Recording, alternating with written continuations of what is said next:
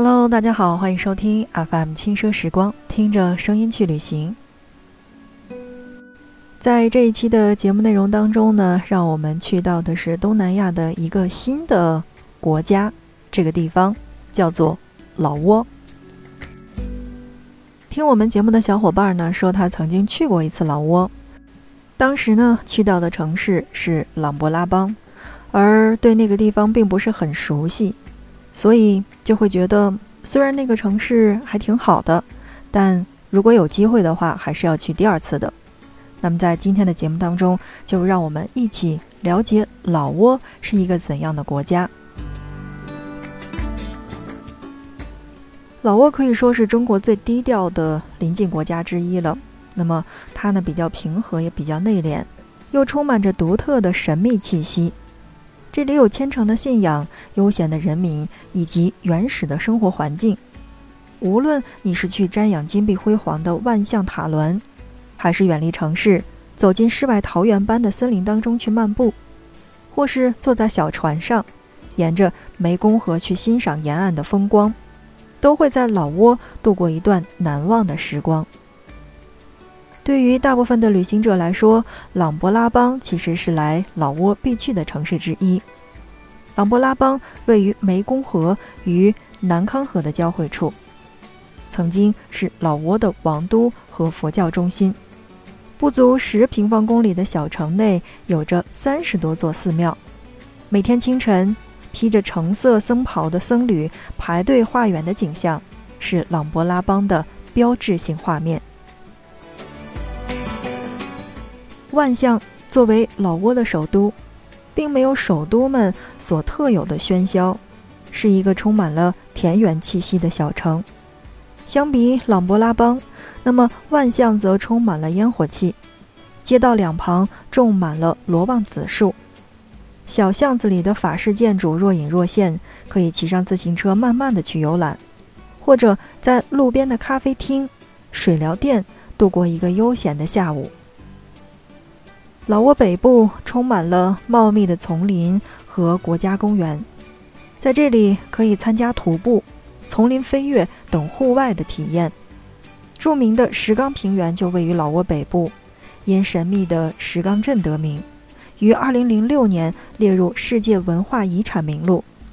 此外，还可以乘船游览北部地区，从金三角到琅勃拉邦是经典的水上路线，一路。都可以饱览沿途的风光。老挝中部则少有旅行者会涉足，不过如果你愿意的话，这里的石灰岩溶洞和殖民时期的小镇也许会让你眼前一亮。而老挝南部最有名的目的地就是湄公河上的四千岛了，可以乘坐皮划艇来游览这里。另外，著名的瓦普寺也在老挝的南部，可以从。占巴塞出发前往。那你有没有发现，在我们的节目当中说到的，不管是柬埔寨、越南、泰国，那么我们说到的这个地方的所有的这个当地人的生活，都是觉得好像他们做事儿不紧不慢的，你没有办法去催。那没有像中国人，尤其是在大城市的那种快节奏生活，你要慢慢的、悠闲的去等着他们，所以。老挝人也同样是做事不紧不慢的，感觉他们最不少的就是时间，所以来到这里，你同样也是要放下你的急脾气，跟着老挝人一起去细致的体味享受慢节奏的生活。正因如此，老挝人的时间观念其实弹性还是挺大的，约好的事情总是迟到也是一件常事儿。所以呢，如果你是在那边出差的话，嗯，就千万不要太较真儿了就好。而出门旅行这种事儿，那我觉得不紧不慢，好像旅行当中就是要放慢脚步的。如果你觉得他上菜会很慢的话，那你提前去一会儿就好了。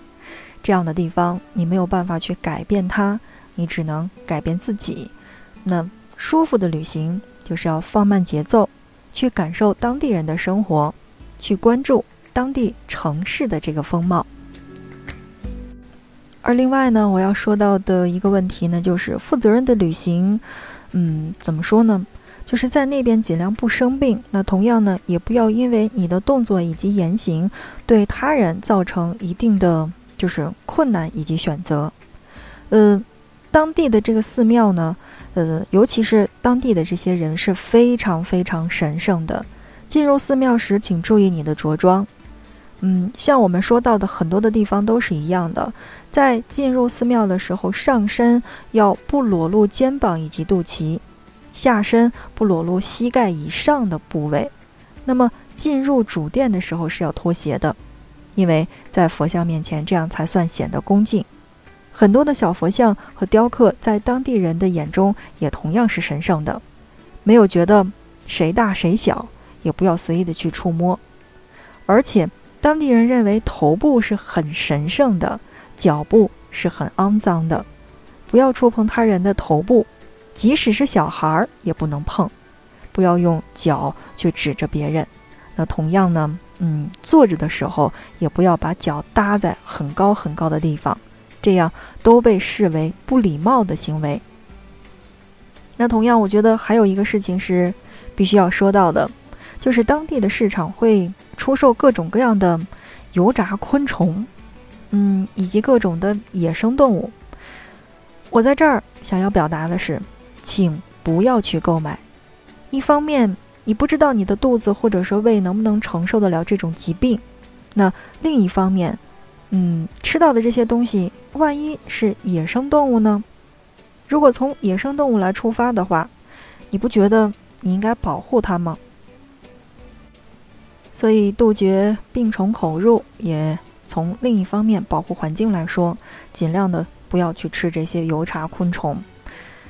说真的，我在柬埔寨以及在越南看到的这些昆虫的时候，我只能去观看一下，我没有办法下口。